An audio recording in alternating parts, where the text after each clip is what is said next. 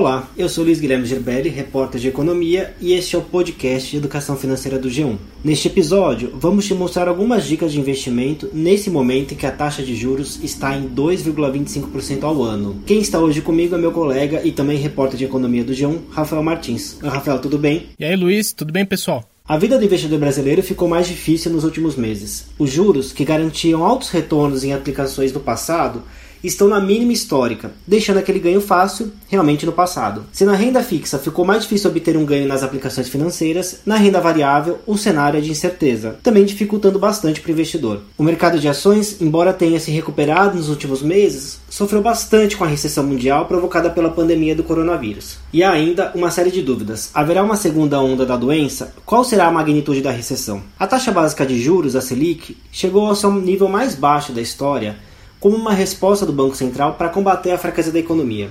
A queda dos juros ajuda a reduzir custos de empréstimos, o que pode ser um incentivo para mais investimentos e consumo no país. Mas para o investidor, os juros mais baixos deixam mais difícil o ganho real, ou seja, uma rentabilidade dos investimentos acima da inflação. É, e um juro tão baixo como o que a gente tem agora obriga o investidor a rever sua estratégia de investimento. Nesse novo cenário, há um certo consenso entre os educadores financeiros de que não tem uma fórmula pronta.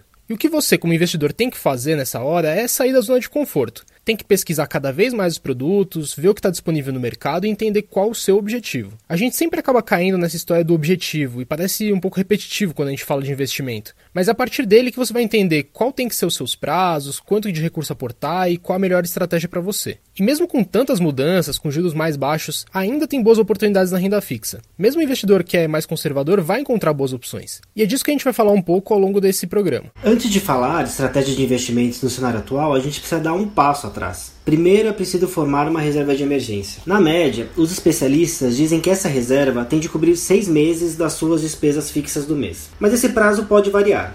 Se você é um trabalhador contratado pelo regime CLT, é provável que esse prazo esteja adequado, porque numa eventual demissão você vai ter a multa da sua rescisão. Mas um trabalhador que atua por conta própria não tem esses benefícios. Então, provavelmente deve se preocupar com um prazo maior para formar essa reserva de emergência. E um ponto importante: a reserva de emergência deve estar em um produto com elevada liquidez e baixo risco, para que esse dinheiro não sofra com as oscilações do mercado e possa estar disponível de forma rápida sempre que você precisar. Feita essa reserva de emergência, é importante você identificar a sua tolerância ao risco, o prazo planejado para manter os seus recursos aplicados e qual é o seu objetivo, se os seus investimentos são destinados para curto ou longo prazo. Nós conversamos com Michel Viriato, ele é coordenador do Laboratório de Finanças do INSPER. Vamos ouvir o que ele tem para falar sobre o perfil e objetivo dos investimentos.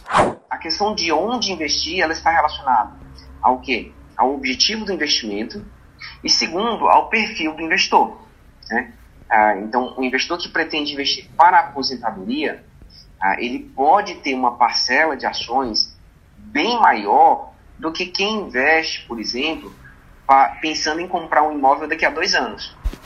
Ah, mesmo os dois tendo perfil agressivo. Né? Ou seja, para quem investe para aposentadoria, como a pessoa tem 10 anos à frente, 20 anos à frente, então ela pode correr muito mais risco. Para quem investe olhando para dois anos, ah, você não, porque vai comprar um você não pode correr muito risco. No pior dos casos, você pode correr um pequeno risco. Né? Então, a, a primeira coisa é saber o objetivo do investimento. Segundo, o perfil. Então, veja, você descobriu o objetivo. Agora, vamos lá. Você uh, uh, é uma pessoa que aguenta risco, aguenta volatilidade, você está confortável com isso. Se você estiver confortável, então você pode aumentar os ativos de risco justamente porque você potencialmente vai ganhar mais.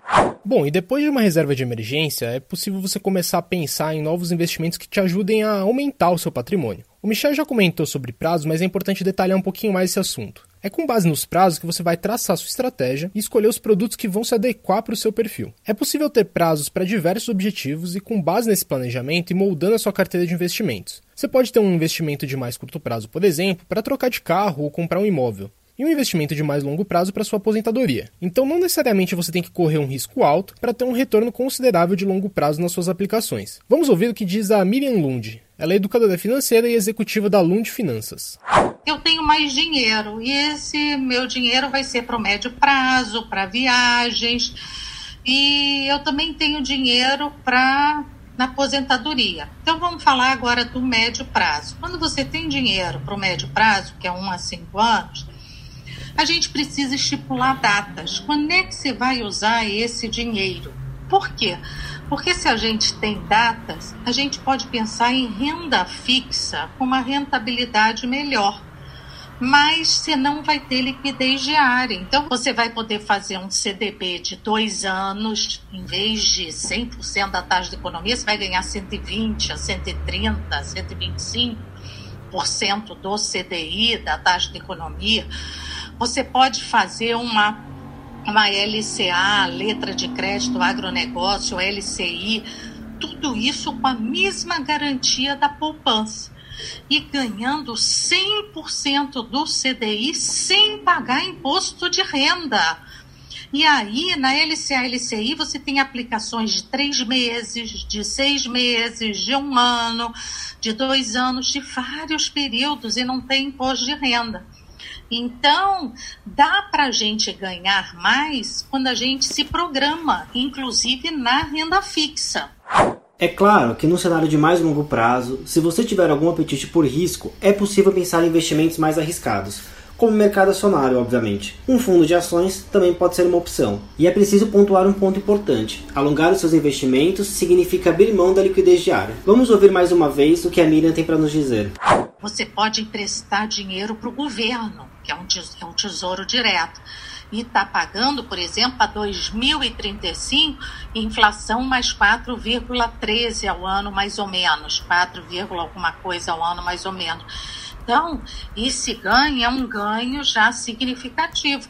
Mas, se você precisar do dinheiro no meio do caminho, você vai poder até sacar, mas você vai estar sujeito à taxa de mercado, que aí pode te dar ganho pode até te dar perda, ou até perder par do principal. Então, existem alternativas hoje no mercado que não necessariamente são renda variável, que você pode aplicar e vão te dar um ganho razoável, mas para isso você precisa se programar. Para quando você vai precisar do dinheiro a gente tem também os fundos de ações. Os fundos de ações você pode ganhar mais, mas é importante que você tenha conhecimento antes para não ficar apavorado na hora que começa a volatilidade, esse sobe e desce que deixa todo mundo com o coração na mão. Né? Então, quando eu invisto em ação, não vai acabar o mundo, nem as empresas vão deixar de existir, principalmente se eu invisto num fundo de ações. Você não precisa investir diretamente em ações, você pode investir num fundo de ações, onde você vai ter um gestor que vai estar tá escolhendo a empresa e vai estar tá, é, fazendo as mudanças ali necessárias. Bom, a gente viu aí com os nossos especialistas que existe uma infinidade de produtos.